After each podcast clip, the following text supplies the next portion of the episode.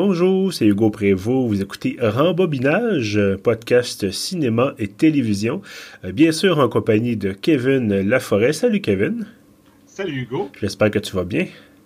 Très bien, et toi? Ça va très bien. Écoute, ça va non seulement très bien, euh, mais ça va encore mieux, je dirais, parce que euh, deux choses l'une. D'abord, c'est notre cinquantième épisode aujourd'hui, donc en comptant rembobinage, si on veut, normal ou traditionnel ou, et rembobinage estival ou peut-être crémeux. On va voir. Euh, ça, c'est pour les amateurs de, de, salade de choux, c'est chez Saint-Hubert. Euh, non, donc voilà, donc 55 épisodes. Euh, donc je voulais dire merci à tous ceux qui nous écoutent, évidemment. C'est pour vous qu'on fait ça, bien sûr, et c'est grâce à vous qu'on le fait également. Et à toi aussi, Kevin. Je sais évidemment tu n'étais pas là pour tous les épisodes, mais je pense que tu le collaborateur de loin qui a participé le plus d'épisodes de rembobinage. Donc un très gros merci à toi d'être là. Ben, merci à toi de m'accueillir euh, régulièrement. Selon mes calculs, je crois que c'est quelque chose, presque 30 épisodes auxquels j'ai participé bon. environ. Ben écoute, plus que la moitié, effectivement. Donc c'est quand même un excellent total. on, a, on a écouté, évidemment, on a eu l'occasion de parler de, bien des films ensemble. Euh, quelques fois d'ailleurs où, euh, miracle, on n'était pas toujours d'accord. Ça, je pense que c'est une bonne chose. euh, mais je pense, c'est ça, cette semaine, pour notre 50e épisode, on a, euh, heureusement ou malheureusement, c'est là, on a trouvé un film qui nous a plu beaucoup à tous les deux. Qu'est-ce qu'on a vu cette semaine, Kevin? On a vu d'une euh, première partie. Voilà. Euh, oui, ben, effectivement, première partie, puis ça, on aura l'occasion d'y revenir. Mais oui, Dune, tant attendu, le film de Denis Villeneuve, euh, le monstre sacré de la science-fiction. Je parle de, de, Dune. Denis Villeneuve qui est lui aussi en train de devenir un monstre sacré petit à petit. et donc, ça faisait plusieurs années que Denis Villeneuve, ça fait quasiment 40 ans qu'il a envie de faire ce film-là. Euh, je pense qu'il il, le disait plusieurs reprises. Il a lu le livre quand il avait 14 ans. il disait ah non, moi, je veux, un jour, je veux pouvoir le, tourner, euh, ce film-là aussi. Et euh, Dune, qui, bien sûr, bon, basé sur le livre de Frank Herbert en 1965, livre que lui-même inspiré la quantité d'œuvres de science-fiction par la suite mais c'est ça, Dune qui, bon, tu le sais toi aussi, ça a été. Il y a eu plusieurs tentatives d'adaptation. Il y a eu deux versions qui ont été faites, c'est-à-dire le film de David Lynch en 84 et une mini-série en, trois épisodes en 2000 que je n'ai pas vu. Euh, mais c'est ça, le, le, film de Lynch en 84, je pense que ça refroidit beaucoup les ardeurs des gens qui s'attendaient à disons quelque chose d'autre peut-être? Euh... Ben moi, je, je, le trouve quand même le fun, le, le film de 84 de mhm. David Lynch. Je, suis au courant que David Lynch lui-même, euh, il, il, voulait faire enlever son nom du film. Lui, il n'est pas satisfait. Mhm. c'est sûr que dans sa filmographie, c'est étrange. C'est très années 80, assez cheesy. Oui. Et dans ce cas-là, ils ont essayé de mettre tout le roman dans un seul film de à peine deux heures et quelques. Mhm. Donc, euh, c'est sûr qu'il y a des raccourcis, mais je trouve, pour ce que c'est, c'est quand même un film qui a des qualités. Oh oui, absolument. Puis je, l'ai revu euh, assez récemment et euh, d'ailleurs, je mettrai le lien. J'ai fait une critique là, sur Pieuvre, je le mettrai le lien en dessous de, de l'épisode qu'on qu'on enregistre en ce moment et, je pense que c'est ça, c'est d'une, quand on approche, bon, la version 2020-2021 de Denis Villeneuve, on n'a pas le choix de parler, euh, ne serait-ce que quelques minutes de, ce qui s'est passé avant, ce qui s'est fait avant. Euh, d'une qui, euh, je pense comparative, contrairement à d'autres œuvres marquantes de la littérature, euh, ou à d'autres œuvres marquantes de la science-fiction plutôt, euh, comme Star Wars, comme Star Trek. Euh, Star Wars et Star, Trek, ça a été, ça a commencé comme, bon, respectivement, un film et une série télé. Et je pense que de ce côté-là, donc, c'était plus simple, entre guillemets, de, s'appuyer sur cet univers-là qui a été développé évidemment par la suite. Bon, euh, les deux franchises ont eu des dizaines de romans, des bandes dessinées, d'autres films, des séries télé, bon, les jeux vidéo, pardon, j'accroche mon matériel. Euh, et donc, l'univers s'est étoffé. D'une, c'est un peu l'inverse, c'est-à-dire on a une série de romans qui euh, assez complexe et même le roman original, donc on disait 65, très touffu, beaucoup, beaucoup d'informations qui nous est offert, qui sont offertes, pardon. Et quand j'ai eu le temps d'adapter ça au cinéma, et je pense qu'évidemment, en 84 d'abord, je n'étais pas là, mais euh, j'étais encore moins évidemment dans la tête de David Lynch, mais je pense que c'est ça, quand est venu le temps d'adapter ça, il y a tellement de choses qui sont importantes de savoir pour comprendre l'histoire que euh, je, me souviens, le film de Lynch, encore une fois, il y a un 20 minutes au moins au début on nous explique qu'est-ce qui va se passer. On nous explique l'univers dans lequel on se trouve. On nous explique toute l'histoire qui s'est passée. Bon, l'humanité va dans l'espace, il y a des robots, euh, les robots se révoltent. Et là, ça fait en sorte que l'intelligence artificielle est bannie. Et donc, on se tourne vers la fameuse épice sur Arrakis, la planète Dune, la planète euh, sur laquelle l'action se passe, bon, et euh, pour améliorer un peu nos connaissances, nos, notre capacité intellectuelle pour pouvoir voyager plus vite que la lumière et donc assurer le fonctionnement euh, de l'empire humain, là, euh, bref, sans avoir besoin des machines. Et donc, on, nous expliquait tout ça et c'était très long. Moi, je me souviens, je sais pas si toi tu t'en rappelles assez clairement. C'était très long dans le film de Lynch et c'était très complexe et c'était un peu ennuyant. Et là, je pense qu'on peut tout de suite un peu sauter à pieds joints dans, le, dans la version de, de Villeneuve. On parlera pas de l'adaptation qui n'a jamais eu lieu de Jodorowsky, ça serait un autre débat complètement. Euh, il existe un excellent documentaire que je n'ai pas vu, mais semble-t-il que c'est très très bon. Oui, moi je l'ai vu. Le, documentaire est, vraiment le fun. Jodorowsky lui-même euh, participe au documentaire mhm. et nous raconte un peu tout ce qu'il rêvait de faire dans son film, entre autres de la musique de Pink Floyd. Euh, je pense qu'il voulait avoir donné des rôles à Orson Welles, à Salvador Dali. Oui. Ça aurait été un beau trip. Oui, absolument. Puis bon, pour la petite histoire, c'est ça, c'est dans les années 70, Alejandro Jodorowsky qui voulait faire une adaptation. Il avait même pas lu le livre, semble-t-il. Il voulait se lancer là-dedans et finalement, ça n'a jamais débouché. Je pense que c'est une question de manque de moyens à un moment donné. C'était tellement délirant comme projet que ça pouvait pas aboutir, là, ultimement. Euh, bref, donc, la version 2020-2021 de Denis Villeneuve, euh, je peux peut-être résumer brièvement l'histoire sans évidemment vous faire le, 30 minutes d'exposition qu'on avait dans le film de Lynch. On a un empire donc humain avec différentes maisons. Pensez un peu à Game of Thrones, si vous voulez. Pensez un peu à des, euh, familles puissantes, un peu comme des factions. Et euh, on a donc les, les Harkonnen qui sont des, sont cruels, euh, mais en même temps ils sont riches parce qu'ils exploitent depuis très longtemps la planète Arrakis pour sa fameuse épice, là, qui est la, seule planète dans la galaxie qu'on connaît, où il y a cette fameuse épice qui est essentielle donc pour le voyage intersidéral. Euh, donc, ils sont très cruels, sont violents. Euh, ils habitent une planète qui est extrêmement industrialisée. Tout est sombre, tout est noir. Et on a leurs, adversaires, leurs ennemis un peu déclarés, les, les qui sont une espèce de mélange d'Écossais, de, de britannique et de, de, bref, très, bon, il habite une planète où il y a, de l'eau, il y a, il y a des, des, des, forêts, tout ça, et euh, éventuellement l'empereur décide de retirer le contrôle d'Arakis aux Arconènes et de la confier aux Atréides. Et là, là, ça comme et là donc l'action commence un peu comme ça dans, le film. On vous fera pas le résumé du scénario. Euh, si vous voulez, vous pouvez aller voir évidemment allez voir la version de Villeneuve, vous pouvez voir la version de Lynch, et vous pouvez même lire les livres, c'est ça qui est fantastique. Euh, mais bref, donc il y a un conflit éventuellement, il y a une guerre, et euh, c'est euh, en fait l'histoire de l'évolution de Paul Atreides, qui est au début l'héritier en devenir de la maison Atreides, un jeune homme, et qui éventuellement se découvrira des pouvoirs et une influence sur Arrakis. Et ça va mener, bon, c'est un conflit là, c'est assez violent, ben, avec des conséquences assez importantes pour le, fonctionnement de l'Empire humain par la suite. Euh, est-ce que tu penses que j'ai quand même bien résumé le, scénario? Ah oui, euh, j'admire ton résumé parce que je, ne savais pas si tu allais me le demander de le faire. Puis c'est, il y a tellement de niveaux dans cette histoire-là que c'est, mhm. assez compliqué de, dire ça en deux minutes. Tu l'as très bien fait.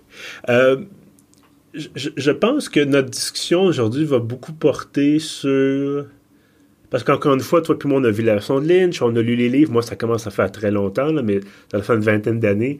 Euh, je pense que ni toi ni moi, on, arrivait évidemment au cinéma en étant euh, néophyte. C'est-à-dire qu'on sait comment ça va se terminer, l'histoire.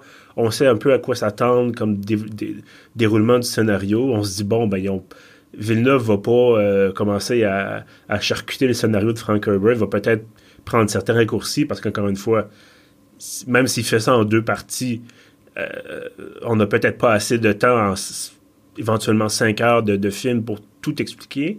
Euh, mais donc, fondamentalement, la trame scénaristique va être la même. Est-ce que tu as pensé que ça résume, pour l'instant, la partie 1, bien sûr, est-ce que tu as pensé que ça résumait bien l'œuvre de, Frank Herbert? Euh, euh? ben moi, je suis assez nouveau. J'avais vu le film de Lynch, mais le, le roman, je l'ai commencé il y a à peine peut-être un mois ou deux. OK. Et donc, quand je suis allé voir le film de Denis Villeneuve, j'étais encore en train de lire le roman, fait qu'il était frais dans ma mémoire. Puis euh, deux choses. Premièrement, oui, c'est très fidèle. Je reconnaissais beaucoup de scènes, euh, les personnages, parfois mhm. même certaines répliques de dialogue qui sont euh, les mêmes.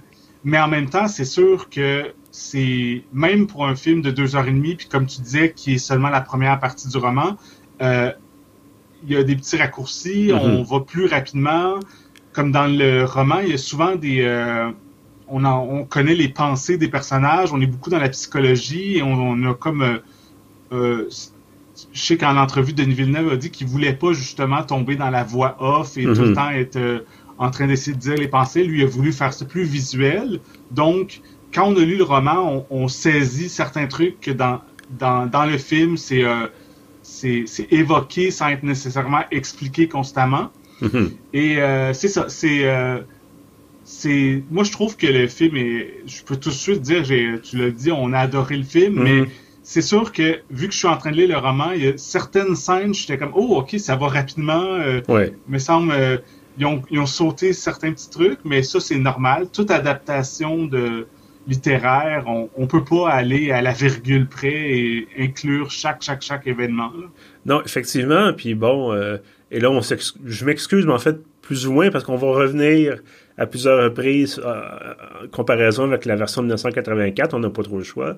Euh, tu parlais de la voix off, c'est une méthode qui est employée très, très, très souvent dans la version de Lynch, et ça devient agaçant. Euh, Parce que là, c'est les personnages sont un peu figés à l'écran, et là, tu as, mettons, le personnage de Paul, dont le nom d'acteur m'échappe, mais c'est celui qui joue dans, Twin Peaks. Euh, Kyle McLaughlin. Oui, voilà, exactement, que, j'aime beaucoup comme acteur. Mais c'est ça, c'est lui qui fait la version Paul Atreides, pardon. Et là, il va fixer un point, il va fixer un autre personnage, et dans sa tête, il va avoir ce qu'il est en train de penser. Et ça dure une minute, deux minutes, trois minutes. Et là, tu dis, c'est, ça, ça vient couper l'action ça fait vraiment couper l'action. Euh, et je pense que c'était un des grands défis de Denis Villeneuve de trouver le juste milieu entre le film de guerre, euh, parce que c'est aussi une histoire de guerre, on, l'a mentionné, et le film intello ou le film en tout cas cérébral, parce que c'est aussi, c'est ça, un film de je ne veux pas dire croissance personnelle, mais c'est un peu ça aussi, euh, de, de, maturité. Et finalement, c'est un chemin. C'est ça, c'est l'histoire de Paul qui devient, qui passe d'un, comme une fois, d'un jeune homme ou jeune adulte ou adolescent, en tout cas, et qui fait son chemin petit à petit vers cette position-là de, de, de, euh, au centre d'une guérilla. Là. En tout cas, bon, je ne veux pas donner trop trop de détails à ceux qui auraient ni lu le, livre ni vu le, la version 1984. Mais bref, il va grandir peut-être moins physiquement, mais mentalement, intellectuellement, socialement, il va grandir, il va gagner, comme je dis, en influence, euh, va apprendre sur lui-même. Et c'est ça, c'est, c'est difficile à montrer à l'écran, à part de, de, de, comme tu disais, de faire, de faire la voix off ou de, de le voir poser des gestes concrets, mais à un moment donné, qu'un personnage comprenne une notion ou comprenne un fait, euh, visuellement, il n'y a rien qui, va changer nécessairement. Et donc, je pense que c'est ça. Denis Villeneuve, il y avait une espèce de champ de mine à naviguer, de garder l'attention du public parce que, encore une fois, c'est 2h30. Euh, c'est beaucoup, c'est un long film et c'est la première partie. Déjà, on nous l'indique dès le départ, dès le générique du début, d'une part 1 ou partie 1 évidemment, là, si vous voyez en français. Euh, et je pense que ça, c'est qui, qui, est quand même bien réussi. Euh, et je pense que le fait que peut-être que ça l'a pas fait pour toi, tu me le diras, là, mais je suis arrivé là en me disant, OK, je sais comment ça se termine.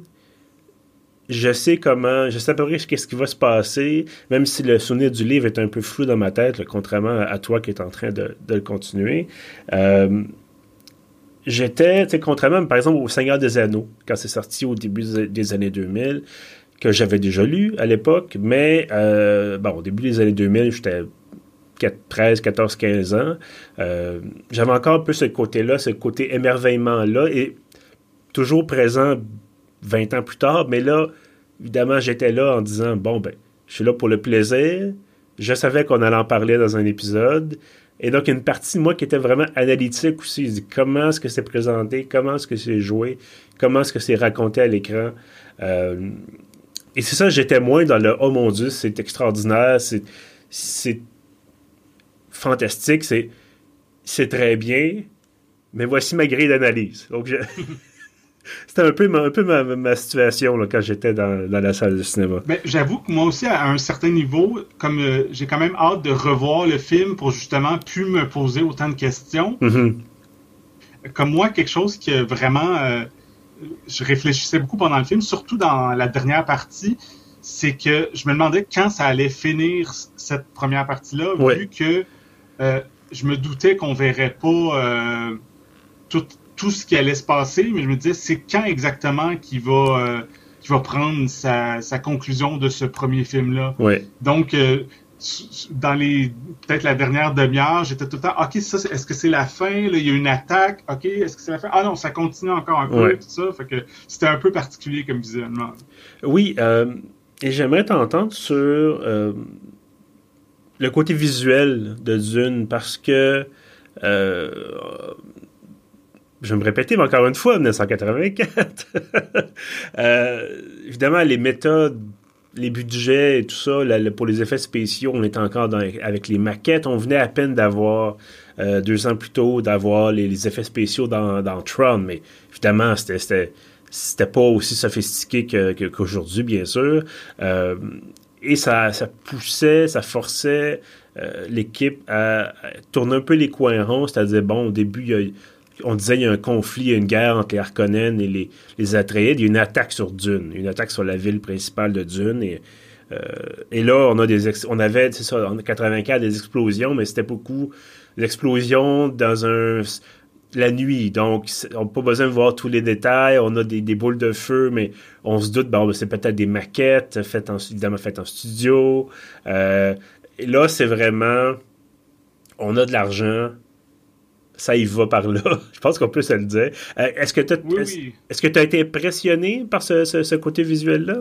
Oui, vraiment, mais oui, il y, a, les effets spéciaux ont beaucoup évolué et là, le, budget n'est pas une question. Donc, euh, tout ce qui est fait par ordinateur, le CGI, c'est euh, spectaculaire. Euh, autant les, vaisseaux que certains décors qui sont augmentés. Parce mhm. Qu'on sait que Denis Villeneuve, il voulait quand même, il a, il a beaucoup tourné dans des vrais déserts et il y a, il y a certains bâtiments, tout ça qui étaient construits pour vrai, mais pas de l'envergure totale parce qu'à un, moment donné, il y a des limites. Même s'il y a un gros budget, il peut pas créer une ville au complet. Mm-hmm. Donc, on devine qu'il y a beaucoup de CGI, mais ça paraît pas. On se dit pas, ah, ça c'est faux, ça c'est vrai. Je trouve que tout est assez euh, homogène. On, on, on, se sent euh, dans cet univers-là euh, sans toujours se dire, ah, c'est la magie du cinéma. Mm-hmm. Oui, effectivement. Puis je pense que en tout cas, moi, ce que j'ai trouvé, c'est que l'aspect, un des aspects les plus intéressants de ça, c'est l'impression de grandeur, c'est-à-dire littéralement la taille des, vaisseaux, par exemple, ou des environnements. Euh, oui, c'est fait par ordinateur, mais je prends par exemple les vaisseaux qui transportent, les vaisseaux de transport de la guilde des, navigateurs, donc l'espèce de compagnie, si vous voulez, un peu la, STM de, de l'univers de Dune. Bon, donc c'est tout le monde passe par cette compagnie-là euh, et dont les, justement la guilde a énormément d'influence et euh, ces navigateurs vont utiliser justement de l'épice pour se, être capable de, se déplacer dans l'hyperespace. Et donc, cette guilde-là a des gigantesques vaisseaux de transport et à quelques occasions euh, dans le film, on a, euh, par exemple, les Atreides qui déménagent sur Dune. Donc, ils, amènent leur armée, ils amènent bon, du matériel et tout ça, leur famille. Et on a ces, scènes-là où les Atreides rentrent dans des grands vaisseaux de transport qui sont déjà assez impressionnants. Et ces vaisseaux-là, finalement, sont complètement minuscules par rapport à, euh, au, grand vaisseau de, de, de, de, la guilde. Et j'ai trouvé ça vraiment intéressant parce que euh, j'ai pas vu ça souvent. Euh, cette impression-là de, de, de, grande taille. on avait, je pense, un peu à l'inverse dans Interstellaire, le côté petit du vaisseau des, des, personnages principaux, quand ils sont près des, par exemple, des géantes gazeuses de notre système solaire, ou euh, dans l'Empire contre-attaque, je ne sais pas si tu te rappelles, quand il y avait le, le super croiseur intersidéral, l'exécuteur, le, très très grand vaisseau de, de Darth Vader, qui est tellement grand que les plus petits croiseurs rentrent dans son ombre à un moment donné.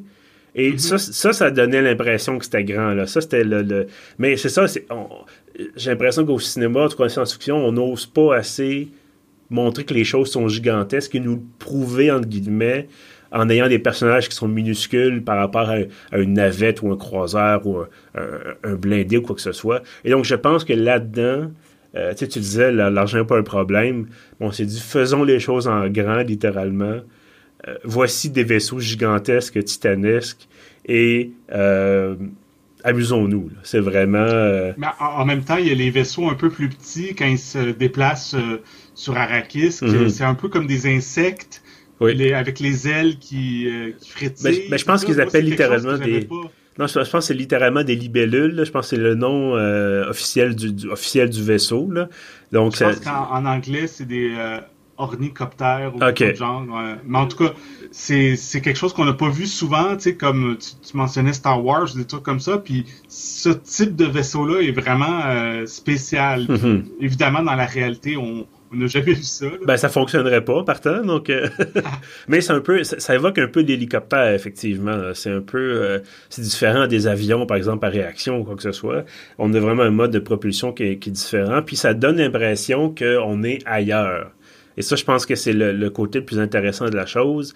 Euh, on arrive sur Arrakis on vient de partir d'une planète qui était verdoyante, qui avait des fjords et tout ça. Puis là, on nous explique que les Atreides, leur puissance vient justement du, contrôle des airs, contrôle des mers. Et là, on arrive sur une planète où il n'y a que du sable. Euh, et euh, tous les bâtiments sont, sont un peu trapus, euh, les fenêtres sont pas très grandes ou il faut les fermer durant le jour parce qu'il fait trop chaud. On a vraiment, on, est déraciné là, carrément. Là. Ouais, puis euh, c'est expliqué plus en détail dans le roman, mais même dans le film, on, comprend quand même que vivre sur une planète qui est un désert au complet, l'importance de l'eau, encore mhm. plus que nous sur Terre, eux, chaque goutte d'eau est essentielle. Ils ont souvent des, des espèces d'habits qui permettent de recueillir euh, la sueur et tout ça pour euh, vraiment préserver l'eau au maximum. Mhm. Et et ça, je pense que tout le monde est au courant, peu importe les versions qu'ils ont vues ou si ce n'est que les bandes annonces du nouveau film. Mm-hmm. Dans le désert, il y a les vers géants, les vers des sables.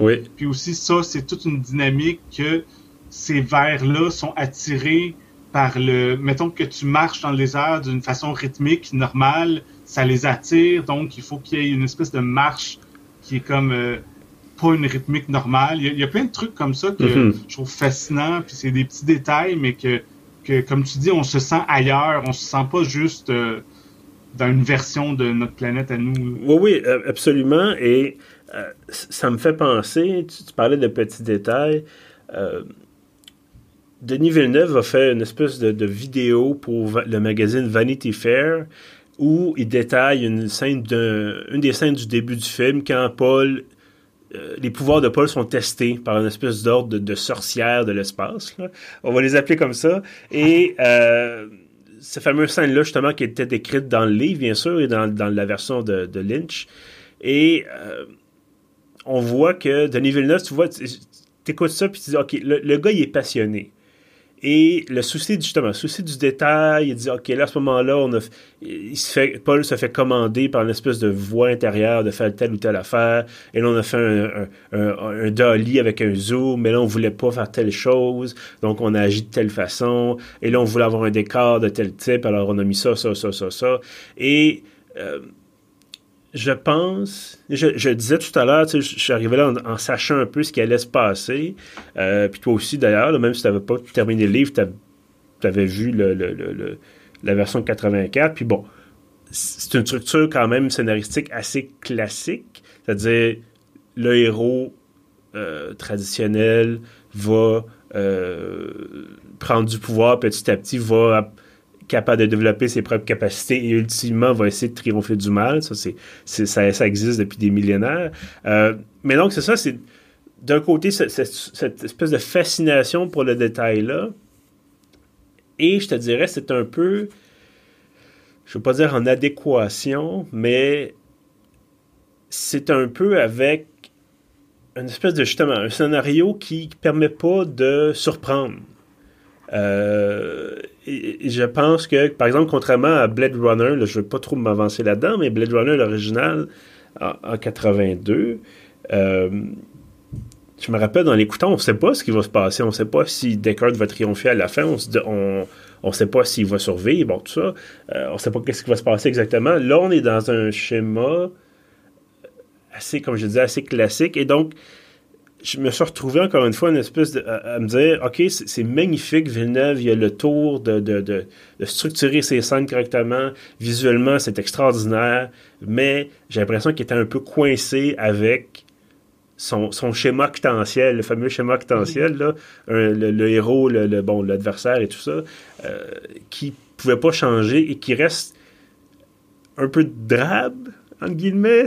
Ouais, mais je pense que, tu sais, on mentionnait qu'il y a beaucoup de détails, tout ça. je trouve que c'est là que cette œuvre-là trouve sa force. Mm-hmm. Que, tu sais, en anglais, on dit du world building. Et c'est vraiment que ça crée un monde. Et euh, c'est un monde, on a vu des variations de ça, souvent qui étaient inspirées du roman Dune, dont, euh, tu sais, je pense à, Star Wars, mm-hmm. je pense à Avatar, qui, qui s'est inspiré en partie de certains éléments de Dune, c'est clair.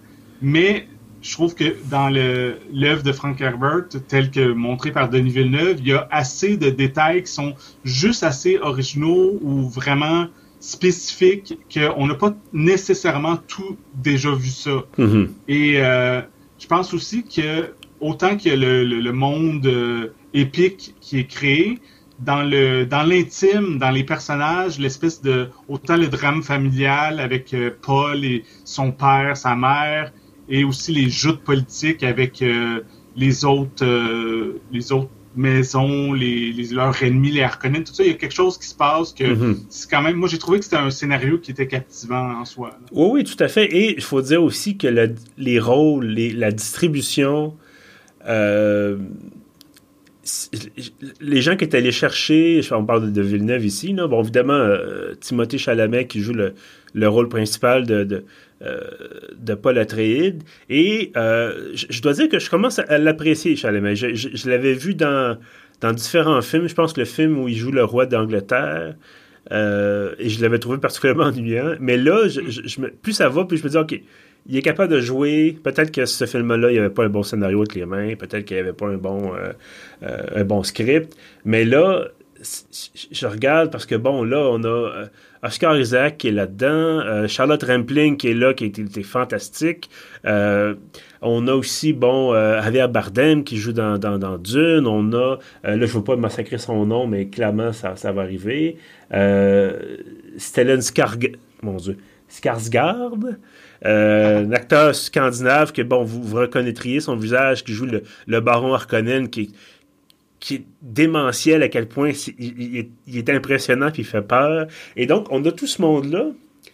Et encore une fois, je trouve que le problème, c'est que là, on est obligé de rester avec Paul. On peut pas dire, OK, ben moi, je voudrais un peu plus d'Oscar Isaac, ou je voudrais un peu plus du méchant, ou je voudrais un peu plus du... Non, non, c'est évidemment, il faut suivre Paul dans son cheminement, euh, ce qui est tout à fait correct aussi, mais j'ai l'impression qu'on se privait un peu d'avoir de, des, du plaisir comme ça on a quand même, je trouve, des bonnes scènes avec à peu près tout le monde, comme mm-hmm. euh, euh, Timothée Chalamet et Oscar Isaac qui jouent son père. Je pense qu'ils ont quelques bonnes scènes que moi j'ai trouvé quand même touchantes. Euh, avec sa mère aussi, qui est un peu plus présente. Mm-hmm. comme tu mentionnais, la scène où il, met sa main dans une boîte qui crée de la douleur. Puis c'est sa mère qui l'amène là, mm-hmm. qui est jouée par Rebecca Ferguson. Puis elle est comme en dehors de de la pièce, puis on la sent terrifiée, puis qui, elle, entend son, fils souffrir, puis euh, on a l'impression qu'elle ressent la même souffrance. Et ça, je crois que c'est une scène vraiment émouvante euh, qui marchait, en grande partie grâce aux acteurs. Mm-hmm. Puis oui, parce que est partagée en fait entre son appartenance à cet ordre de sorcières de l'espace-là, qui s'appelle les, les. Et là, il y a beaucoup de, de terminologie euh, spécialement conçu par, Herbert là, à l'époque et ça peut devenir un peu bizarre. On, peut, on peut créer un peu de confusion en, en des choses comme ça. Mais donc, sa mère est partageante son, son, son, rôle de mère. Évidemment, c'est son fils, qui, comme tu dis, qui souffre. Et son appartenance à cet ordre-là, puis où elle se fait dire par la mère supérieure, qui est jouée par Charlotte Rampling, elle se fait dire, ben écoute, c'est sois loyal envers... Euh, envers le groupe, finalement, envers l'organisation. Il faut qu'on teste ton fils, il faut voir si effectivement c'est l'élu. Et bon, quand je disais que c'était un peu classique comme structure, là, c'est le, le, fameux, le fameux élu. Euh, mais c'est ça, je, pense que... c'est sûr que là, tu, vois un peu ce que je suis en train de faire, c'est c'est tellement... Il n'y a rien de fondamentalement qui est, qui est mauvais dans Dune. Au contraire, c'est... C'est un excellent film, c'est bien joué, euh, c'est visuellement, je le disais, c'est extraordinaire. La musique est fantastique. Euh, je me trompe ah, pas, c'est. Ça, faut qu'on en, oui, faut, qu'on en parle. Euh, mais donc, et là, j'essaie de trouver des points où ça aurait pu être un petit peu mieux, sans dire qu'il faut refaire des choses. Mais je pense que justement dans la, fameuse vidéo dont je parlais de, de Villeneuve pour Vanity Fair, qui dit, j'ai fait ce film-là pour une personne, mon moi de quand j'avais 14 ans. Et je sais que j'étais extrêmement euh, extrêmement, euh, en anglais, le picky à l'époque. Euh, j'avais un goût vraiment, vraiment particulier. J'étais très snob et tout ça. Et il ajoute, il y a certaines choses pour lesquelles j'aurais voulu que ça soit encore mieux. mais je dis dans l'ensemble, je suis très satisfait. Je pense que c'est la façon dont il faut approcher ce film-là. Euh, parce qu'on ne pourra jamais avoir une adaptation parfaite d'une œuvre comme Dune. Euh, il y a tellement de choses, il y a tellement de nuances. Euh, moi, j'écoutais ça, puis ça me faisait penser. Euh, je sais pas si tu as lu Hyperion de Dan Simmons? non. OK. Ben écoute, c'est une autre de ces sagas-là qui se déroule sur des, des, dizaines de planètes avec des quantités de personnages à travers plusieurs siècles. Et à un moment donné, il y avait des rumeurs comme quoi il allait avoir un film ou une série télé de Hyperion. Et là, tous ceux qui ont lu les livres se disaient non, non, non, ils vont gâcher. Il y a tellement de choses, il y a tellement de nuances. Écoute, il y a du cyberpunk là-dedans, il y a de l'anticipation, il y a de la guerre, il y a du, du, de, du, film noir, il y a du, euh, euh, il y a du a, tout ce télescope là-dedans, tout ce, ce, ce, se rentre dedans, puis ça crée une espèce de monde complètement fou.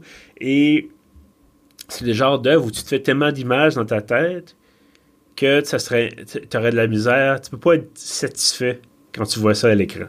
Mais c'est ça. Mais d'une certaine façon, il faut se dire que l'œuvre originale continue d'exister. Oh oui. Si on trouve qu'il manque certaines choses dans Dune, le film, on peut retourner au roman et le, roman existe encore. On peut le lire et le relire. Et... Mais je trouve que le film emmène quand même autre chose. Mhm. Euh, moi, ce que je voulais mentionner par rapport à la musique, c'est que euh, autant Denis Villeneuve que les premiers critiques qui ont vu le film disaient ça, c'est un film à voir absolument en salle mhm. parce que c'est visuellement splendide, c'est épique, c'est spectaculaire. Et c'est le cas, en effet. Mais moi, quand je suis allé le voir la semaine dernière, le film, euh, dès le premier jour que c'est sorti, euh, ce qui m'a vraiment impressionné de la projection en salle, c'est la trame sonore. Mm-hmm. Autant la, musique de Hans Zimmer, mais aussi les effets sonores et toute l'espèce de d'enrobage sonore. Euh, je sais pas, en tout cas, j'ai bien tombé dans la salle où j'étais. Le son était super fort, super clair, mm-hmm. super immersif. Et j'ai euh, j'ai rarement vu ça. Là. Ça me faisait penser à, on, je pense que tu as mentionné plutôt euh, Interstellaire. Oui ou les films comme ça de Christopher Nolan, qui sont d'ailleurs souvent avec Hans Zimmer qui fait la musique. Ben donc, il y a vraiment ce côté-là, une musique qui est vraiment mur à mur et intense et ça t'enveloppe et ça, je pense pas que tu peux recréer ça, recréer ça dans ton salon, là, à moins d'avoir des voisins très compréhensifs. non, effectivement, bon, peut-être que mon expérience était un peu moins bonne, puis ça, c'est malheureusement, c'est, euh, euh, je te dirais, c'est la, faute, la faute de la salle comme telle, la faute du cinéma, c'est que je suis allé le voir à Québec et il y a eu confusion. Euh, on était bien assis, on était trois, là, j'étais accompagné de deux, deux personnes et on était bien assis dans la salle et on se rend compte que c'était la version française qui jouait en même temps que la version anglaise. La préposée s'était trompée. Euh, nous avait envoyé vers la salle avec la version française. Et donc, on se précipite dans l'autre salle. Et là, on était un peu coincé à l'avant complètement. Euh, et donc, tout près des gros parleurs qui sont situés sous l'écran. Et je peux dire que quand il y avait des explosions ou que ça, il y avait du, espèce de vibration dramatique, là, on le sentait, on l'entendait, ça vibrait dans nos, littéralement, nos sièges vibraient. Euh, mais ça reste effectivement que l'habillage sonore, la musique, euh, tout ça, c'était réglé de main de maître, là, carrément. Mais c'est ça, c'est peut-être que là, à ce moment-là, le fait d'être euh, quasiment assis sur la, la, caisse de résonance, c'est un petit peu moins intéressant. mais non, effectivement, écoute, je sais pas qu'est-ce que ça donnerait, qu'est-ce que ça va donner, parce que c'est clair, moi, je, éventuellement, je vais le voir à la maison aussi, euh, ce qui va finir par plus être en salle.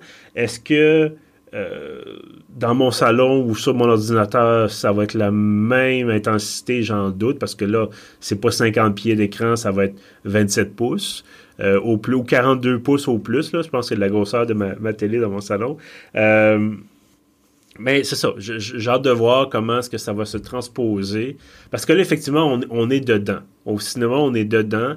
Euh, je, D'ailleurs, on peut le voir en IMAX, ce film-là. Je n'ose pas imaginer ce que ça donne comme expérience. Elle est assez, euh, assez intense, merci. Mais oui, ce genre de film qui probablement euh, gagne à être vu, bien sûr, en, salle et dans une grande salle avec un grand écran puis une bonne qualité d'eau-parleur. Donc, une salle qui est assez, assez moderne. Euh, est-ce qu'il y a des choses qui, t'ont déçu? Dis on parlait de, petites affaires, de, de, défis d'adaptation, mais c'est assez flou peut-être pour nos auditeurs. Est-ce qu'il y a vraiment des choses qui t'ont un peu plus agacé? Euh, oui, moi, mon gros bémol, puis même si tu dis qu'au début du film, ça nous dit d'une première partie, mm-hmm. on comprend qu'il va y avoir une autre partie, je trouve quand même que j'ai senti, du moins à mon premier visionnement, j'ai senti que c'était un peu la moitié d'une histoire. Parce que, mettons, sans tout, euh, tout révéler, en gros, c'est l'histoire de Paul qui, euh, qui va devenir une espèce de messie avec les Fremen, puis un peu, euh, ou un peu comme Laurence d'Arabie, puis les mm-hmm. aider à avoir leur liberté, et il va y avoir une guerre et tout ça. Mais on voit comme l'introduction ou la moitié de ça. Euh, donc, c'est ça. Il y a une partie de moi que, même si le film dure 2h30, à la fin, euh, puis il y a même euh, le, personnage de Zendaya qu'on voit pas beaucoup dans le film, qu'on voit surtout dans des rêves et tout ça, mhm. mais elle apparaît vraiment à la fin du film et elle dit This is only the beginning, c'est seulement le commencement. Ah Donc, tu sais, c'est. Fait qu'il y a un petit d'un côté, c'est une bonne chose parce qu'on s'ils font la deuxième partie, on a hâte de la voir. On va mhm. être, euh, on va se courir en salle pour aller voir la suite. Mais vu qu'elle n'est pas tournée encore, on ne sait pas si ça va être dans, je sais pas, 3-4 ans. Il y a moi, j'ai eu une petite frustration à la fin de me dire, ah, j'aimerais, autant que j'ai aimé le film de Denis Villeneuve, j'aimerais voir la suite. Mhm. Puis, j'ai même euh, vu une entrevue avec Denis Villeneuve que lui-même dit que le, selon lui, le deuxième va être encore meilleur parce que là, il a comme mis la table. C'est comme son introduction. Il a présenté tous les personnages, l'univers. Et le gros fun à avoir, ça va être dans le deuxième où que vraiment euh, mhm. euh, il va y avoir plus d'action, tout ça. J'avoue que je comprends pas trop la stratégie d'attendre. De, de, parce qu'en fait, moi, ce que j'ai cru comprendre, c'est que le studio attendait de voir s'il faisait de l'argent avec ça avant de se lancer dans le tournage de la deuxième partie. Euh, Puis d'abord, je dis, ben, c'est Dune, puis Denis Villeneuve, puis clairement, tu crois à ton produit, sinon tu l'aurais pas fait, mais en tout cas, c'est une décision commerciale. Euh, par contre, moi, évidemment, j'ai pas le choix de, de comparer ça justement à Seigneur des Anneaux, où euh, c'est trois films, trois livres, et là, on avait déjà, il y avait déjà tout tourné avant de, de sortir les films. Euh, donc, que ça marche, que ça marche pas, ça allait sortir quand même. Et de toute façon, ça a marché. ça a plus que marché. Mais ce genre de choses, je me dis, ben, ça aurait dû être fait, ça, ça aurait, ça aurait dû être annoncé que ça va être l'an prochain ou dans deux ans, parce que sinon, on a le temps d'oublier on a le temps de passer à autre chose. Euh, on a le temps de se dire, ben, c'est ça, tu sais, de se dire, ah, finalement, c'était pas si excitant que ça. Je m'en rappelle plus tant que ça, c'est un peu flou. Ou, euh, il y a le temps d'avoir une autre vague de variants X, Y, Z. Euh, espérons que non, mais ça peut toujours jouer aussi. Donc, je me dis, c'est un peu comme toi, c'est dommage d'arriver là puis de dire ah, on, a, vécu tout ça, on a vécu des émotions, il y a eu du drame, et là on arrive puis rideau. la suite la prochaine fois. Et là, je me dis, ah, il y, a, quelque chose, ça me prendrait le, mon fixe, entre guillemets, de Dune pour 2022 ou 2023 au moins, ou plus tard peut-être.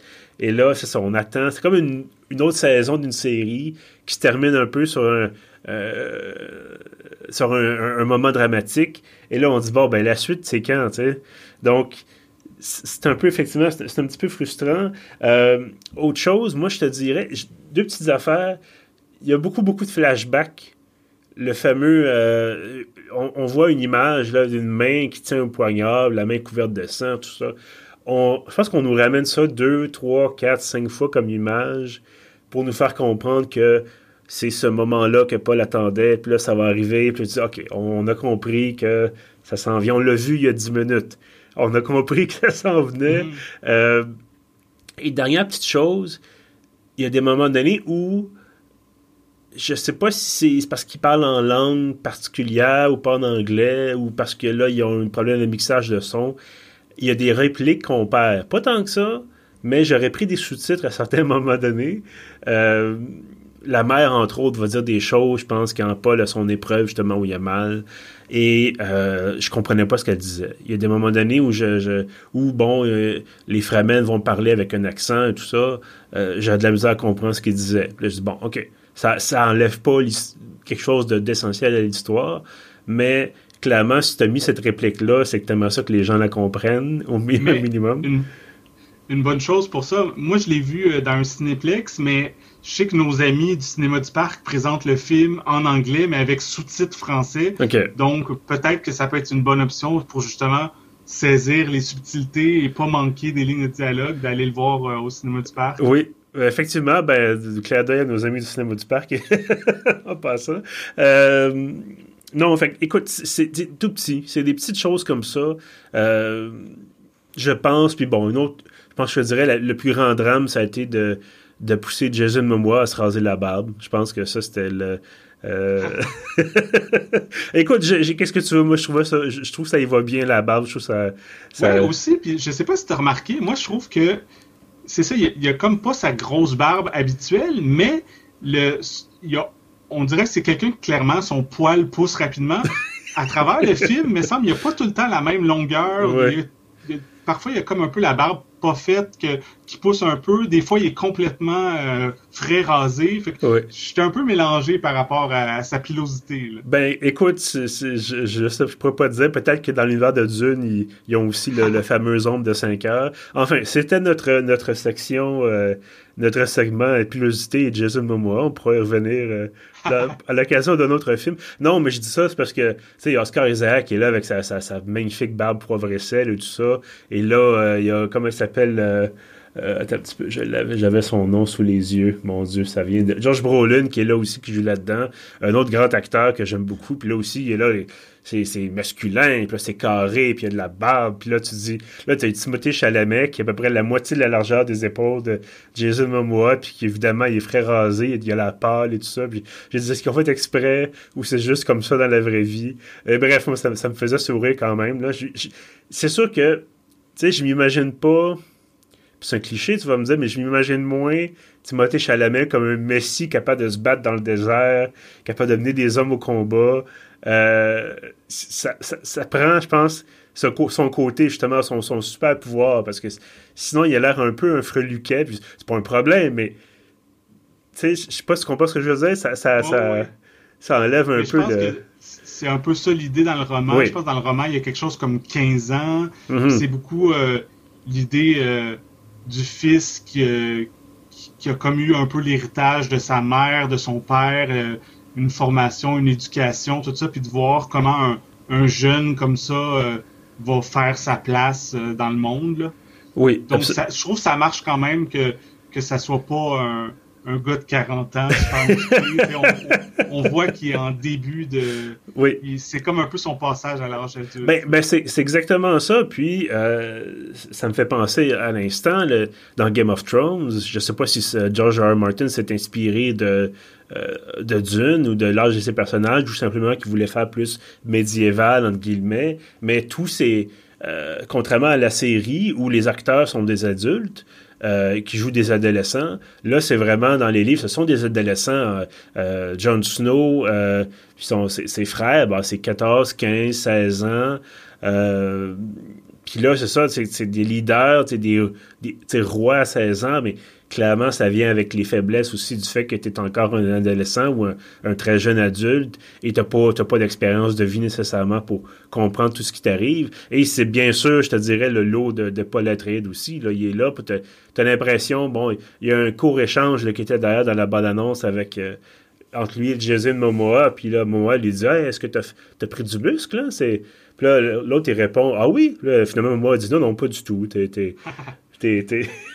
t'es encore tout mince. Euh, mais c'est ça, ça, joue évidemment sur les codes un peu, là, puis ça fait, ça fait sourire.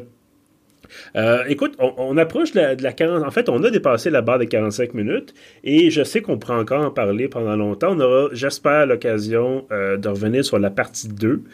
si jamais ils se décident à la sortir avant que. Dans plusieurs années. Dans plusieurs. Ben, j'aimerais ça, comme je te dis, deux ans, pas plus.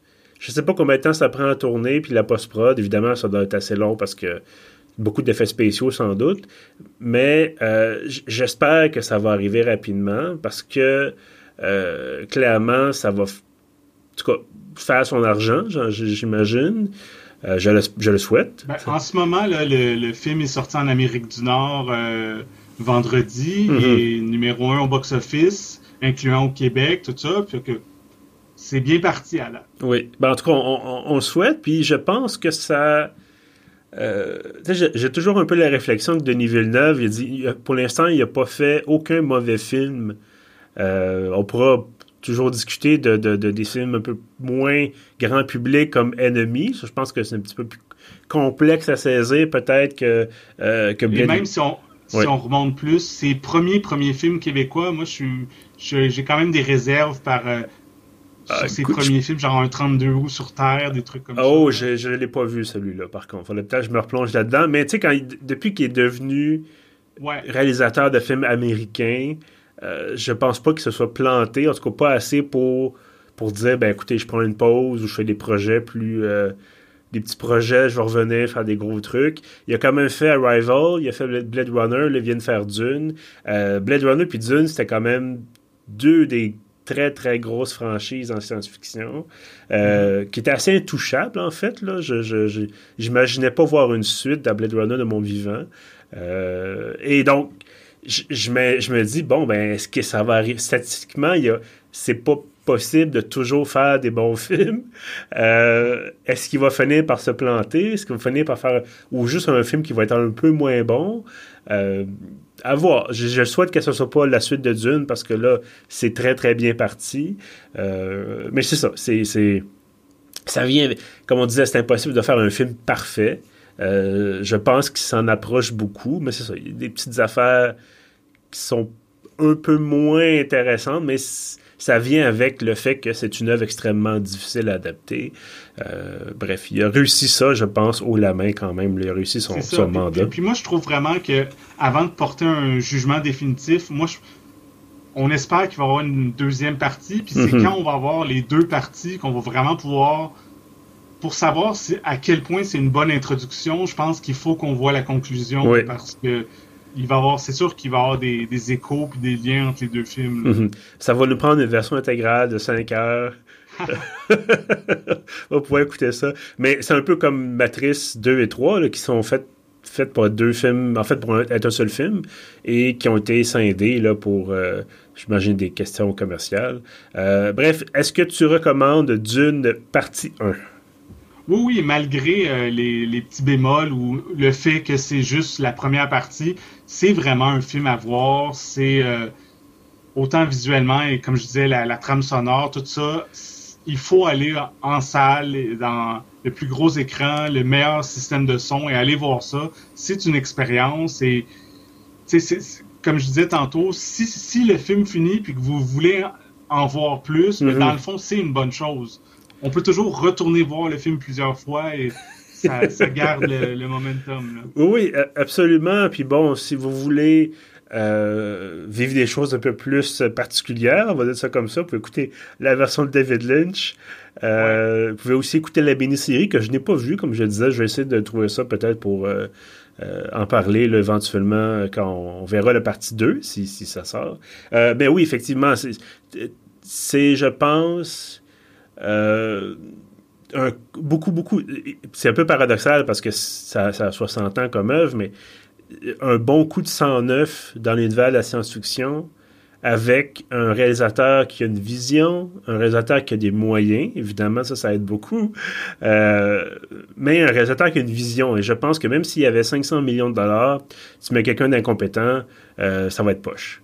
Euh, donc, c'est ça. Il y, a les moyens de ses ambitions et je pense que un réalisateur qui s'amuse aussi. Et ça aussi, c'est essentiel si tu fais ton travail puis tu te sens obligé, euh, ça vrai pour tout. Je veux dire, si tu rentres au bureau puis tu t'attends pas, euh, que tu sois en train de faire d'une ou en train de faire entrer des chiffres dans un, document Excel, euh, ça va être aussi plate l'un que l'autre.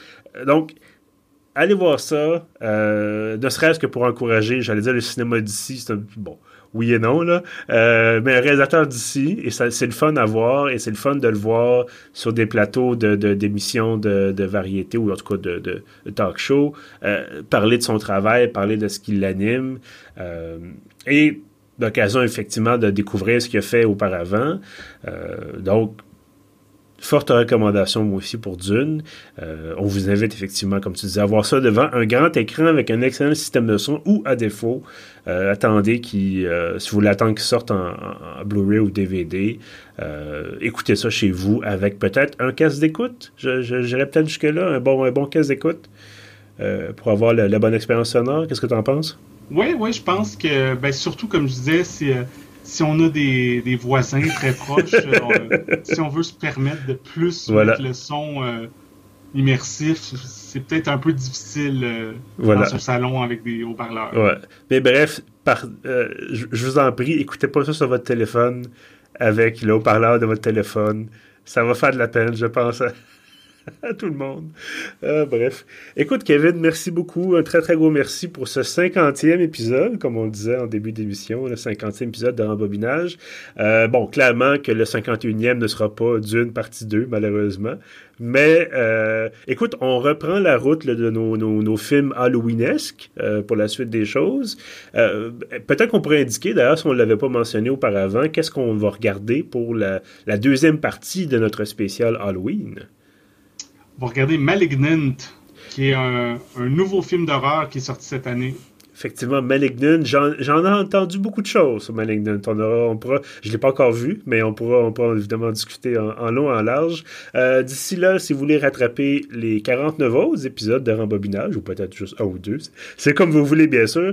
Vous trouvez tout ça sur pieuf.ca. On est également sur Apple Podcast, Google Podcast, Spotify et notre hébergeur Balado Québec.